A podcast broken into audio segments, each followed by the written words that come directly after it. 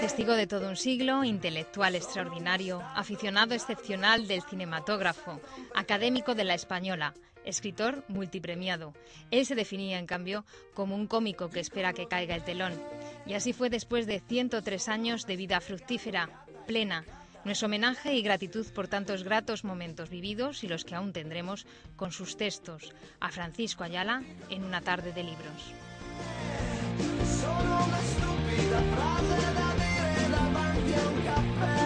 El club de lectura de esta semana se acerca a un género, al género, diríamos si tenemos en cuenta que es el que siempre ha acompañado al hombre, el cuento, y en este caso también a un autor ejemplar, académico como Ayala, José María Merino. El cuento oral, el filandón, Merino, el caldero de oro y el concurso de nuestra compañera Gala Arias. Empezamos una hora en la que intentaremos convencerles de que ¿Acaso hay mejor manera que pasar una tarde de otoño abrigado junto a una ventana, saboreando unas ricas castañas de la tierra de nuestro autor y la lectura de un libro de cuentos? Sí puede haberla, pero en estos días de estrechez económica es uno de los planes más felices y más económicos.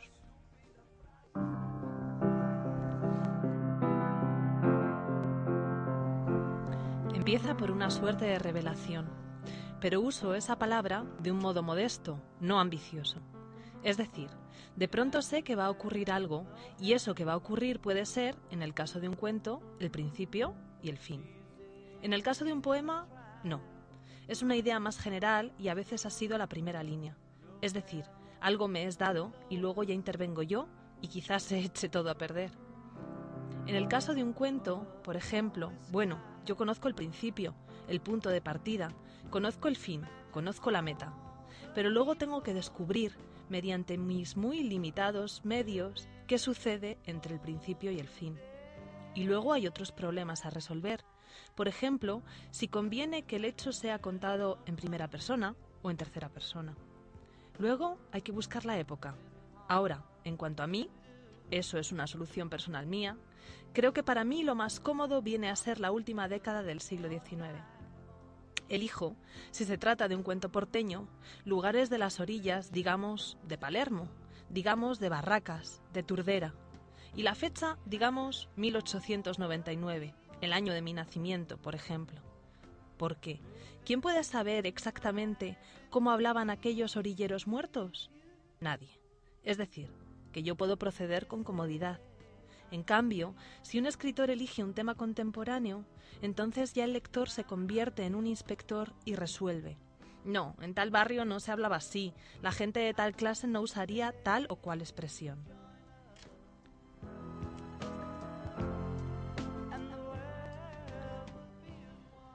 El escritor prevé todo esto y se siente trabado. En cambio, yo elijo una época un poco lejana, un lugar un poco lejano, y eso me da libertad, y ya puedo fantasear o falsificar incluso. Puedo mentir sin que nadie se dé cuenta y sobre todo sin que yo mismo me dé cuenta, ya que es necesario que el escritor que escribe una fábula, por fantástica que sea, crea por el momento en la realidad de la fábula.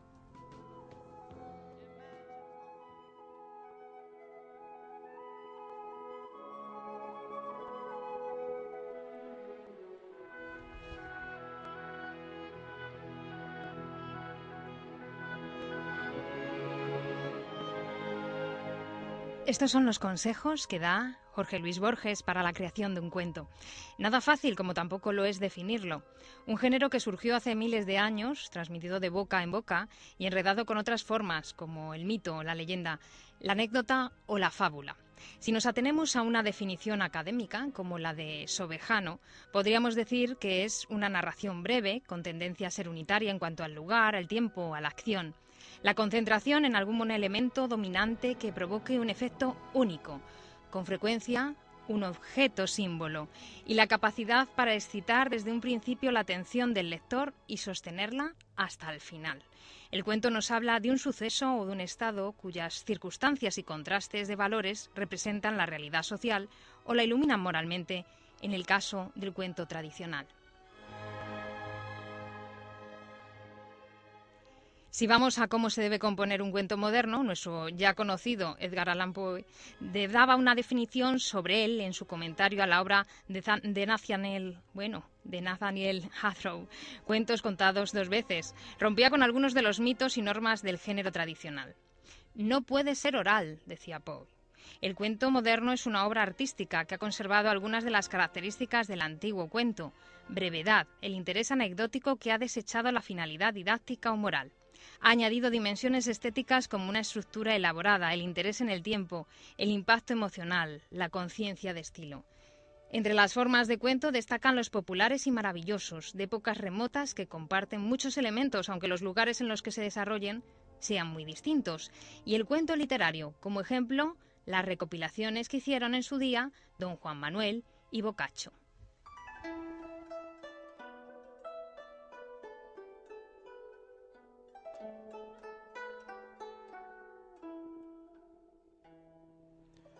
Un Caid, agradecido a los favores que Yeja le había hecho, le dijo, Pídeme lo que quieras. Contestó Yeja, Deseo, oh Señor, que publiquéis un bando confiriéndome el derecho de recibir un burro de cada hombre que tema a su esposa. Enseguida el Caid publicó ese bando. Yeja marchó a distintos pueblos de la comarca y después de algún tiempo regresó. Había visto el Caid su llegada desde una ventana de su casa y se había quedado asombrado del número de burros que traía y que levantaban tal polvareda que oscurecía el espacio. Ansiaba recibir una explicación de Yahá, y así, cuando lo tuvo en su presencia, le preguntó cómo le había ido y le pidió detalles sobre la cantidad de burros que traía. Contestó Yahá, yo, según se ha dispuesto en el bando, he cogido un burro de cada hombre que teme a su mujer. El caid quedó sorprendido de que este número fuera tan crecido, Yeja añadió, He visto en un pueblo una mujer maravillosa, y se puso a describir su belleza. El caid lo llevó a un rincón de la estancia y le dijo, Baja la voz para que no te oiga mi mujer. Está en la habitación próxima y si oye lo que hablamos pudiera ocurrir algo desagradable. Entonces repuso Yeja, Si los demás, simples mortales, me han dado un burro por temer a las mujeres, tú, que eres caid, debes darme dos.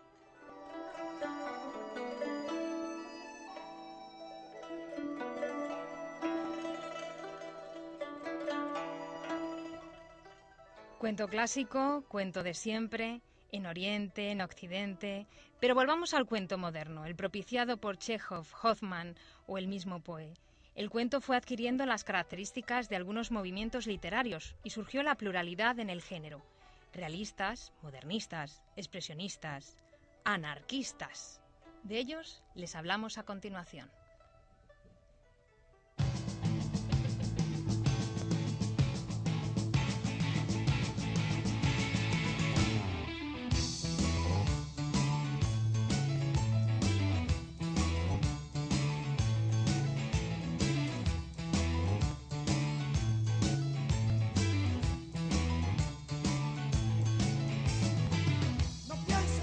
Estos textos tenían un nexo común en la España de los primeros años del siglo XX, la protesta contra la injusticia. Tenían como medio de difusión las distintas publicaciones libertarias del momento. Nombres como Anselmo Lorenzo, Ramiro de Maeztu, Julio Camba, Azorín, mezclados con otros mucho más internacionales. Emil Solá o Máximo Gorki mantenían una fuerte relación con sus lectores. Los valores del anarquismo, recogidos en estos textos, daban pie a su peculiar temática. El burgués como enemigo del pueblo, la mujer, la naturaleza, la revolución social, lección totalmente ideológica. Estos cuentos tienen un marcado carácter funcional.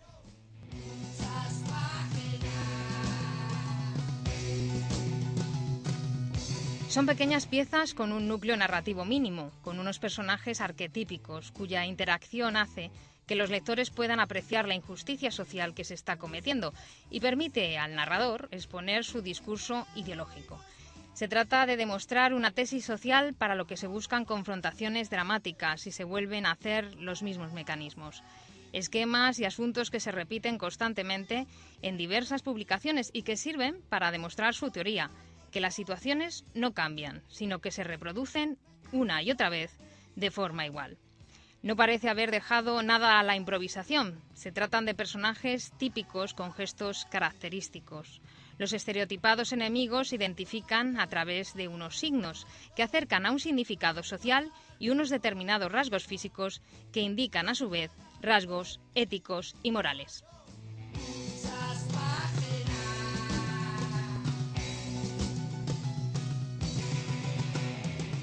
Aunque la psicología de los personajes sea nula, sí se consigue la denuncia, el objetivo principal de estos cuentos anarquistas.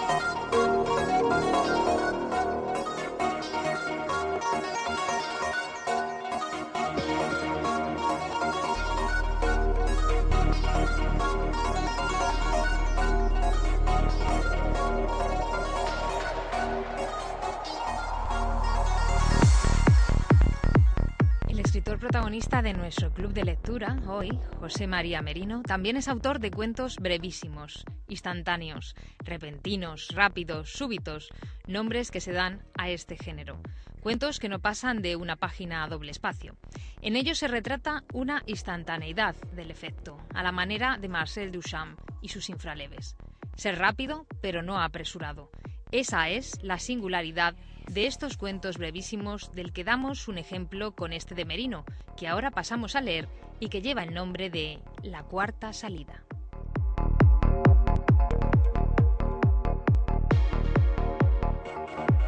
El profesor Souto, gracias a ciertos documentos procedentes de Alcana de Toledo, acaba de descubrir que el último capítulo de la segunda parte de El Quijote, de cómo Don Quijote cayó malo y del testamento que hizo y su muerte, es una interpolación con la que un clérido, por darle ejemplaridad a la novela, sustituyó buena parte del texto primitivo y su verdadero final. Pues hubo una cuarta salida del ingenioso hidalgo y caballero. En ella encontró al mago que enredaba sus asuntos, un antiguo soldado manco al que ayudaba a un morisco instruido y consiguió derrotarlos. Así, los molinos volvieron a ser gigantes, las ventas castillos y los rebaños ejércitos, y él, tras incontables hazañas, casó con doña Dulcinea del Toboso y fundó un linaje de caballeros andantes que hasta la fecha han ayudado a salvar al mundo de los embaidores, follones, malandrines e ideputas que siguen pretendiendo imponernos su ominioso despotismo.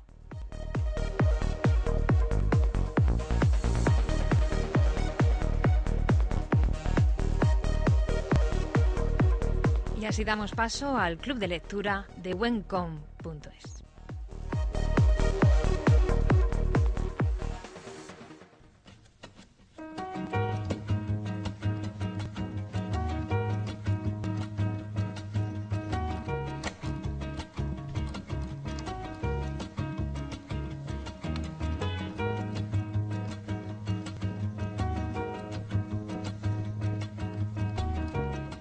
Buenos días oyentes, os habla Raquel Gómez Mascaraque a día 10 de noviembre.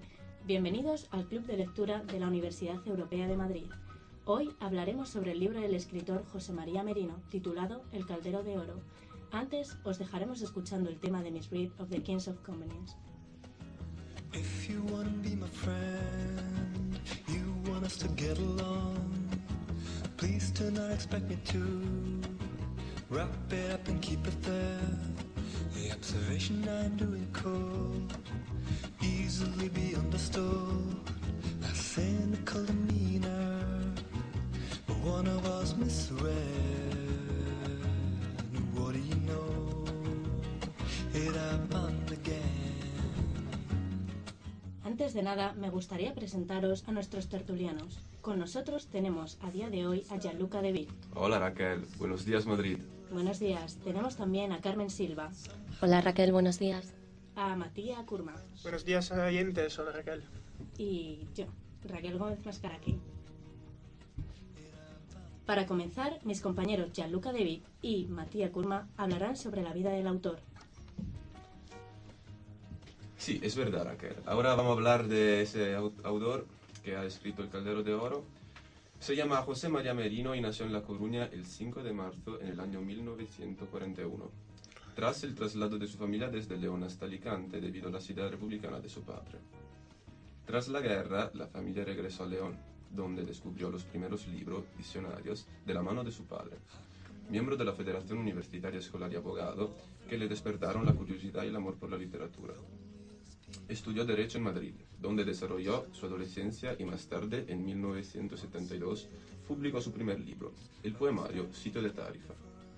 Desde, desde ese entonces ha escrito más de 11 novelas, la primera titulada Novela de André Chod, en el año 1972. Recopilaciones, antologías, micro, microrelatos, memorias, ensayos, Pese a sus principios, principios poéticos, Merino ha cultivado principalmente la prosa, aunque se trata también de un destacado confer- conferenciante y narrador oral. Además, se destaca su importante valor, junto con otros leone- leoneses como Luis Mateo Díez y Juan Pedro Aparicio, en la recuperación de la, de la costumbre del filandón. Ahora daremos paso a Matías Kurma, que nos explicará qué es la costumbre del filandón. Sí, Raquel, exactamente. El filandón es un término que hace referencia a aquellas reuniones que se hacían después de cenar en ciertas zonas de la provincia de León, antaño y por las noches, en la que se contaban diversas historias. José María Merino ha sido galardonado con el premio Novelas y Cuentos por Novela de Andrés Choz, de la Crítica por la Orilla Oscura Nacional de Literatura Juvenil por Los Trenes de Verano, entre otros, y el premio Miguel Delibes de Narrativa por Las Visiones de Lucrecia. Sus obras han sido traducidas a diversas lenguas y sus cuentos se incluyen en todas las antologías importantes dedicadas al relato español de los últimos años. Aparte de esto, ha dirigido el Centro de las Letras Españolas del Ministerio de la Cultura, es patrón de honor de la Fundación de la Lengua Española y presidente honorífico de la Fundación del Libro Infantil y Juvenil Leer León. Además, fue elegido académico de la Real Academia Española en marzo de 2008 en sustitución de Claudio Guillén. Muchas gracias chicos por esta completa introducción. Try to understand that. Trying to make a move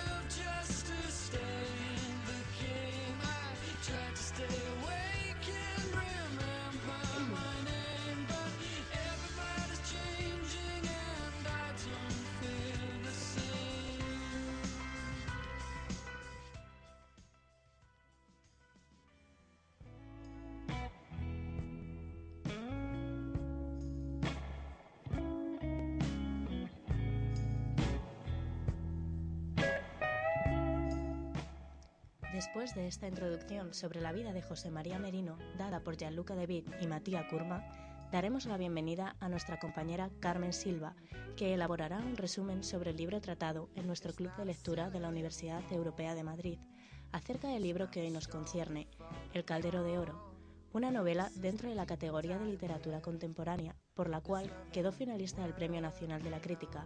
¿No es así, Carmen? Sí, así es, gracias Raquel. Bueno, pues esta novela es un tanto peculiar, ya que ofrece la posibilidad de una lectura distinta a la habitual. Se trata de un caos en el que todas las épocas conviven en un mismo tiempo, donde no se sabe cuál es la realidad, porque cada una de ellas parece una ensoñación, en la que solo una puede ser la auténtica.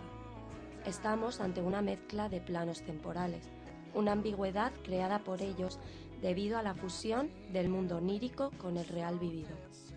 El protagonista, al que llaman chino por sus rasgos orientales, es un conformista que no pretende destacar en nada. La figura del narrador llega a tener una doble identidad. En un primer lugar, la del mundo onírico, de los sueños, trata sobre las expediciones de los españoles hacia el nuevo mundo del siglo XV, en el que se incorpora a una sociedad ajena a la suya, semejante a la del mundo agrícola asturleonés. En la segunda, figura que representa al narrador, la que pertenece al mundo real, comienza tras el repaso de varios momentos de su vida, desde la niñez hasta la misma muerte. Tras un atentado contra una central nuclear, perpetrado por la necesidad de conservar el entorno rural, el protagonista es relacionado con la estirpe guerrera de los que proviene. Él conoce a esa estirpe por las historias que su abuelo le contaba de pequeño. José María Merino se encuentra en contra de las implantaciones de centrales nucleares en León. Es por ello que lo cita en este libro y también en otra obra suya y de Juan Pedro Aparicio titulada Los Caminos del Esla. El protagonista morirá de la misma manera que sus antepasados, luchando. Se califica a sí mismo como un guerrero vencido y de la honradez de quien guarda el caldero. La historia de su vida y la de sus antepasados están contadas a la par en esta novela intrigante que llega a desconcentrar al lector en los inicios de la lectura. Dichas historias están unidas por un símbolo, el caldero de oro. El mensaje central que quiere transmitirnos el libro es la incapacidad que tenemos frente al avance de la sociedad. En sueños, el protagonista se comporta como un héroe, mientras que en la vida real se muestra como un hombre triste, un hombre vacilante, antes de pasar a nuestra tertulia, os dejaremos escuchando Slow Dancing in a Burning Room de John Mayer.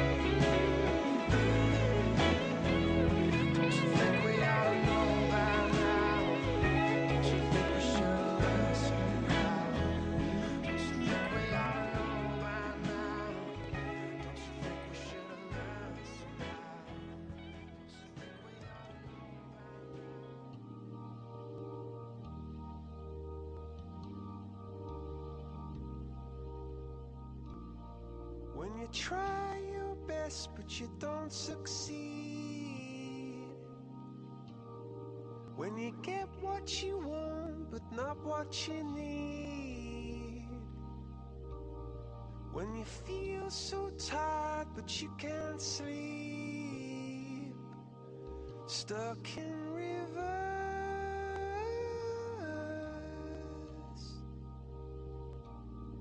And the tears come streaming down your face When you lose something you can't replace When you love someone but it goes to waste Could it be worse?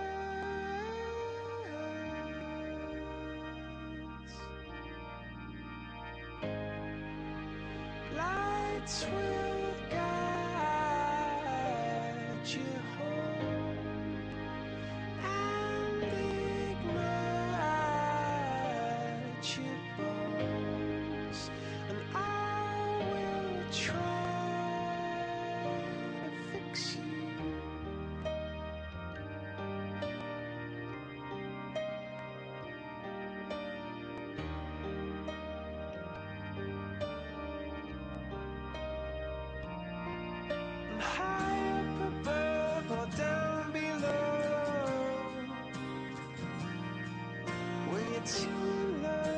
to let it go.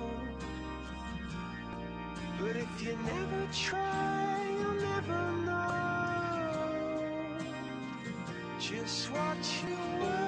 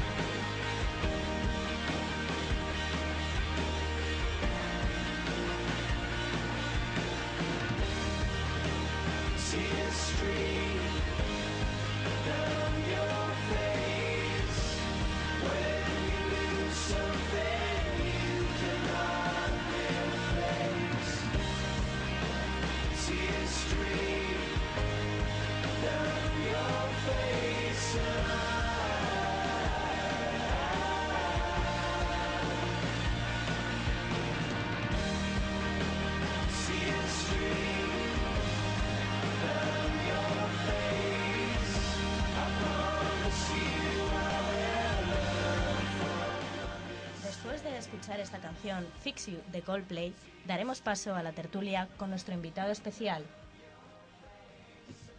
Javi Moya. Eh, te- tendremos una... Tenemos una pregunta para él. ¿Qué opinión personal tienes sobre el libro? Pues la verdad es que el libro me ha gustado bastante. Es un libro muy profundo, un libro muy profundo. Cuenta dos historias muy bien diferenciadas. Tres, tres, tres.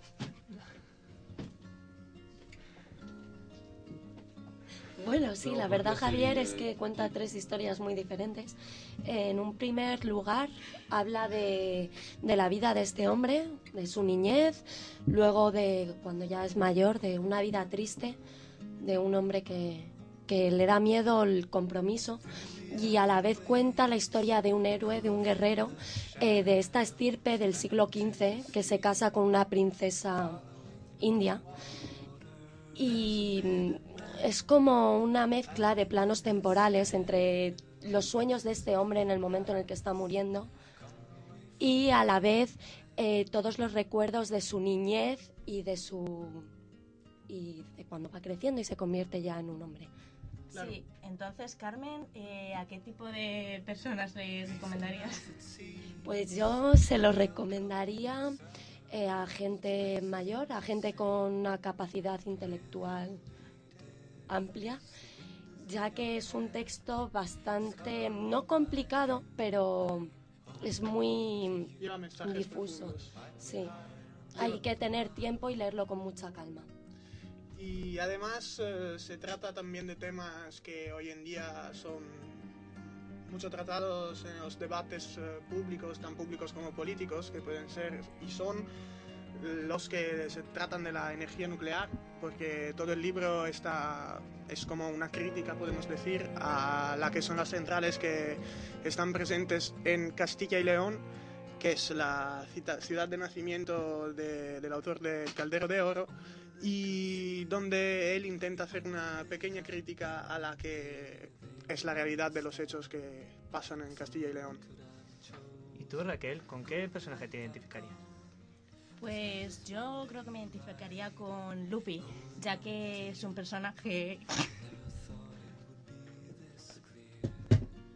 Sí, es un personaje muy extrovertido, Raquel, como bien quieres decir, eh, ya que no le da miedo pelearse eh, contra todo lo que ve que no es correcto en la sociedad. Por ejemplo, uno de los capítulos del libro, eh, un amigo de- del abuelo de Lupi de Chino eh, mata de, mm, de forma deshonesta y de todo a un, pobre caballo para hacer una cecina increíble, como dice en el libro.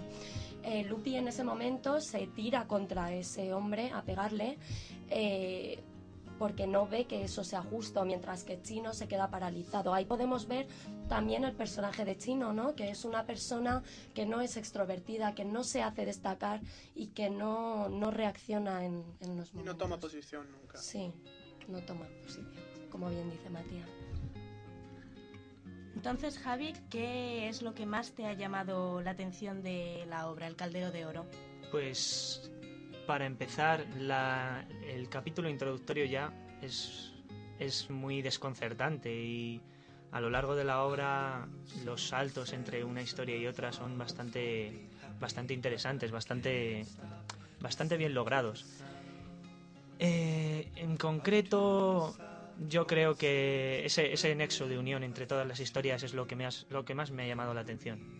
Y a ver, una palabra desde Italia, porque, ¿sabes? Eh, siendo italiano, ese libro ya lo había oído, por supuesto, es que leerlo en la lengua tradicional española es eh, todo un otro rollo. Entonces, lo que, lo que os consejo es leerlo y aprovechar. Entonces, Gianluca, desde tu punto de vista, ¿crees que es un libro que merece la pena, que deberíamos comprar y que... Ni decirlo, ni decirlo. Solamente diciendo el nombre del poeta, poeta, escritor, José María Merino, ya he dicho todo. Muy bien, Carmen, entonces tu opinión sobre el libro, la- lo que más te ha llamado la atención de este. Pues lo que más me ha llamado la atención en parte es eh, el, el protagonista cuando hace el atentado contra la, la- la central nuclear, no lo hace como una crítica social en ningún momento, ya que esta persona, como hemos dicho, es una persona vacilante, es una persona muy triste. Por lo que lo que me llama la atención es que le arrastran sus amigos, su primo Lupi, a, hacer ese atentado, que en, ningún momento él quería hacerlo. De hecho, le dice a Lupi que no se meta en líos. Y aún así, el que termina herido es él también. En ese momento en el que está tumbado en el suelo, eh, muriéndose, más que nada, agonizando, eh, em, se compara con estos guerreros de aquella estirpe del siglo XV, eh, como que fueron vencidos, que fueron vencidos por un pueblo invasor, pues se compara como que ha sido vencido por un pueblo, más que un pueblo invasor, eh, por la sociedad, ¿no? Que son los que implantan este, esta central nuclear. Muy bien, o sea que podríamos decir que tiene una falta de personalidad, ya que este no, en realidad no quería atentar contra la, la central nuclear, sino que se deja guiar por la opinión de sus, de sus amigos y familiares. Sí, así es, Raquel. Muy bien, y Matías, ¿a ti qué es lo que más te ha llamado la atención? ¿Por qué invitarías a la gente a que leyese esta obra? que daría... Claro. em, yo creo que los puntos de vista desde que se tiene que mirar la obra son muchos.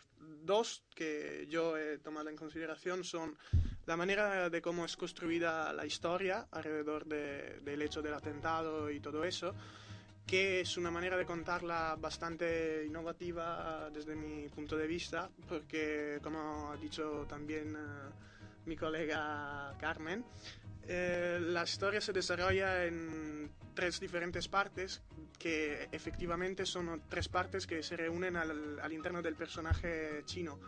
Y, y creo que la manera de, de cómo sea eh, construida toda la historia eh, sea muy interesante, sobre todo por la manera que nos, por la manera que mm, nos deja, nos deja Sí. de una manera bastante mm, eh, intrigante y peculiar porque nosotros hasta Nunca el final sabemos lo que está Claro, pasando. y claro. hasta el final. Entonces es un libro que quiere leer hasta el final. Claro, ya que en el primer capítulo, por ejemplo, empieza con Chino y Lupi eh, tirados en el suelo, agonizando, eh, y no sabes por qué están realmente allí. Ya luego en otros capítulos hablan de una furgoneta, pero es todo muy abstracto y hasta que no te has leído toda la novela, no sabes exactamente a qué se refiere.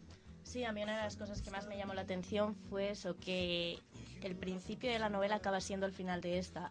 Y entre medias te cuenta todo y no te das cuenta de ello hasta que acabas, por lo que es una novela que te incita a seguir más allá. A seguir leyéndola. Sí. ¿Y con qué personaje te identificas, nos has dicho? Yo ya había dicho que con Lupe, como tú Raquel, ya que es una persona muy extrovertida, que no, que no va a aceptar lo que la sociedad le diga, que no va a aceptar que se implante esta central nuclear. No va a aceptar que se implante esta central nuclear, ¿verdad, Gianluca? ¿Verdad? Entonces parece ser que... Y de hecho, incita a Chino a cometer el atentado contra la central nuclear. O sea, que parece ser que todos estamos de acuerdo con que el personaje principal, el que más nos ha llamado la atención es Lupi, pero también podríamos tener en cuenta que somos todos más o menos de, de la misma edad, por lo que a lo mejor eso tiene algo que ver. De hecho, eh, para mí es importante también el hecho que la representación de Chino, cuando mientras que está haciendo el atentado, es una repre- representación de un tío que no, no tiene, no tiene, no, no quiere Yo creo, tomar que, posición yo creo que ese es el gran problema de Chino, de que hecho, hace un poco de, de mártir, en plan, no sé, no, Sí, sí. no es un papel que le suela agradar a la gente. De hecho, al principio de la obra dice que le llaman chino en el colegio y que es un mote que no le molesta. Y por ejemplo, un amigo suyo de la escuela le llaman el filipino porque es de Filipinas, es también con rasgos achinados. Y, y a esa persona no le gusta, pero el chino al ser una persona que, le, que, no, que no se moja en las cosas, que le es indiferente, pues ni siquiera le molesta que le llamen chino. Claro, y una de las cosas que no entendía es si no le molesta que lo que la gente piense de él, no le molesta nada, ¿por qué incita a Lupi a... No, Raquel, perdón, creo que te has confundido. Es al contrario. Lupi, Lupi es el que incita Ay, a sí. Chino a cometer el atentado. Es que, ¿sabéis ver, qué a ver, pasa? a ver, es que es un muy poco- confuso el libro. ¿Verdad, Carmen? Es que cada uno de nosotros se puede un poco identificar en chino, ¿no? Yo creo, ¿sabes? Un poco Sí. de chino en cada uno de nosotros. Todos tenemos eh, un chino. Sí, lo siento, me he equivocado. Es que el libro es bastante confuso y creo que deberíamos todos leérnoslo dos veces para poder captar la idea principal, porque si no pasan cosas como esta. Así es, Raquel. Pues bueno, creo que creo que hemos terminado con nuestra tertulia de hoy, ya que a no ser que alguien quiera intervenir en algo más, ¿queréis algo más que decir, chicos? Bueno, quería comentar para finalizar que por favor eh, todos aquellos a los que le apasione la lectura, que no se les olvide leer este, este grandioso libro, porque aunque haya que leerlo dos veces, tres veces o cuatro veces, merece la pena. Siempre Muchas una más. gracias, Raquel. Bueno, muy bien, pues muchas gracias Gianluca, muchas gracias Carmen, Matías y muchas gracias ¿De a nuestro invitado Raquel? ¿De Javi. Y con esto nos despedimos en nuestro club de lectura de la Universidad Europea de Madrid. Muchas gracias. everybody's changing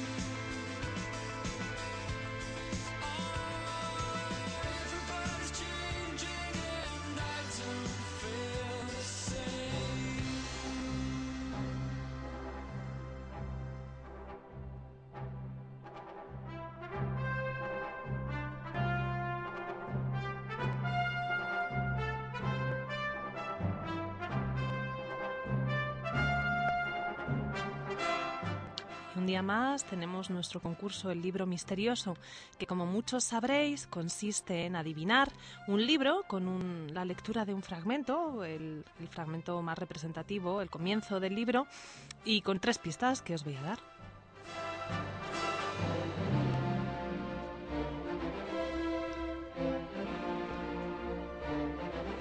¿Y qué pasa si adivináis el libro? Bueno, pues os vamos a hacer un regalo que va a ser un pendrive de la, de la universidad, de la Universidad Europea de Madrid.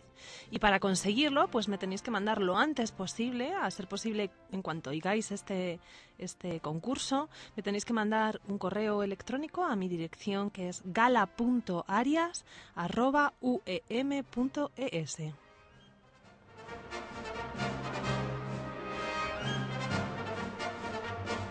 En el correo tenéis que hacer referencia a la clave del concurso, porque son muchos concursos, ya llevamos muchos días de programa, y la clave de este, de este programa es jazz.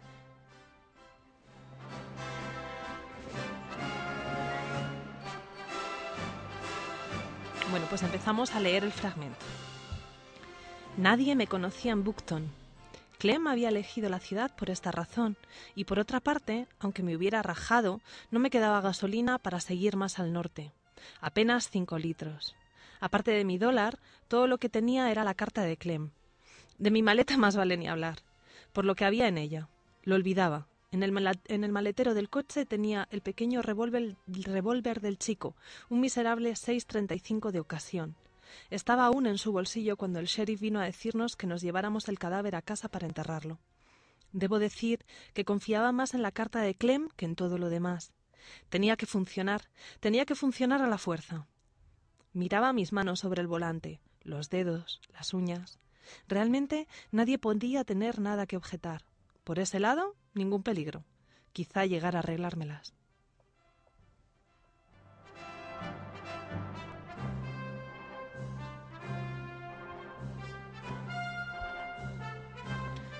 Y voy a pasar a leeros las pistas que espero que os ayuden a determinar cuál es el título de esta novela, que es lo que me tenéis que enviar con la clave jazz, que es J-A-Z-Z, como la música, a mi dirección de correo. La primera pista es que el autor es un novelista y dramaturgo francés que además, fijaos, fue poeta, músico de jazz, ingeniero y traductor.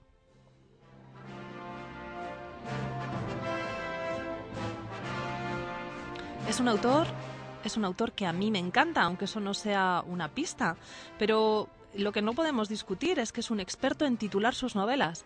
Entre sus títulos más ingeniosos se encuentran La espuma de los días, El arranca corazones o Que se mueran los feos.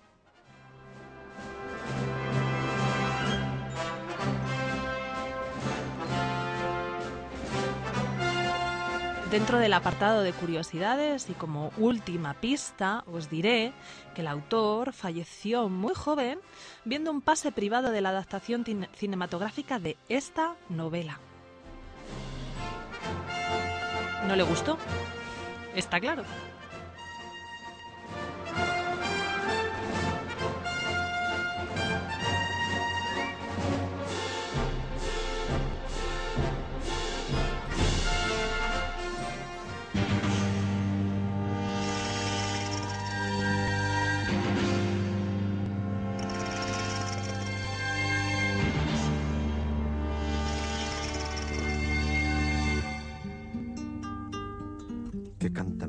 Andaluces de ahora? ¿Qué miran los poetas andaluces de ahora? ¿Qué sienten los poetas andaluces de ahora? Cantan con voz de hombre, pero ¿dónde los hombres? Con ojos de hombre miran, pero ¿dónde los hombres? Con pecho de hombre sienten, pero ¿dónde los hombres? Cantan y cuando cantan parece que están solos. Miran y cuando miran parece que están solos. Sienten y cuando sienten parece que están solos.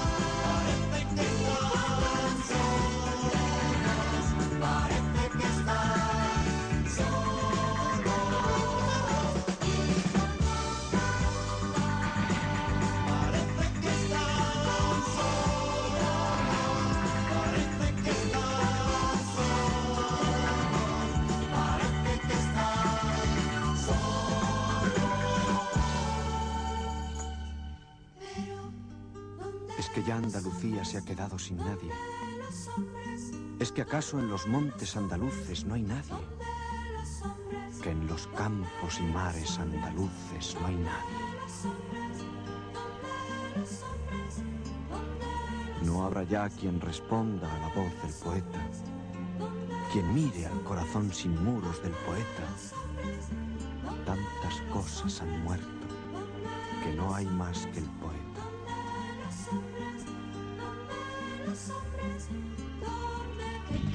Cantad alto, oiréis que oyen otros oídos. Mirad alto, veréis que miran otros ojos.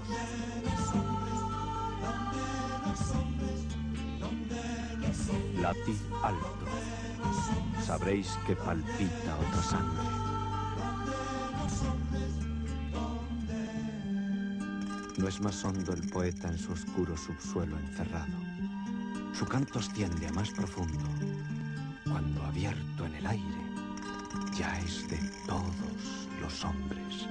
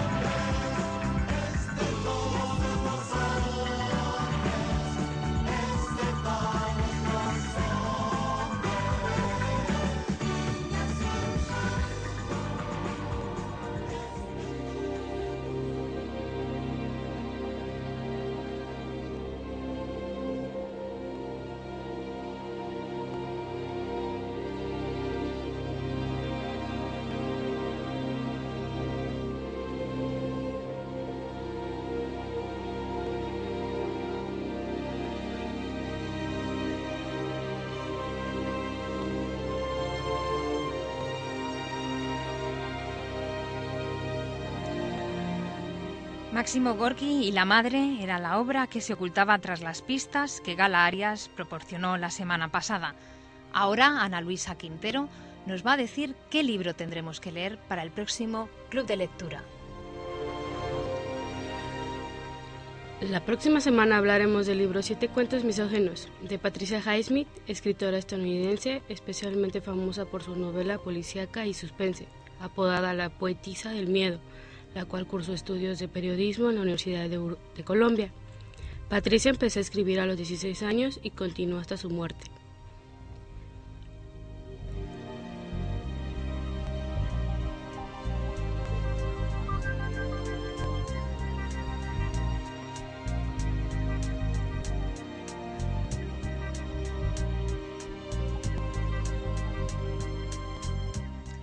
Con la propuesta de Ana Luisa despedimos nuestro programa.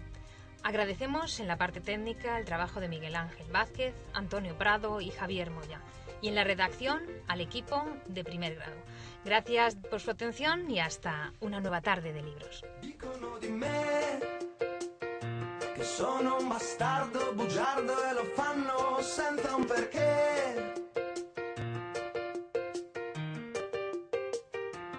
Dicono di me, sono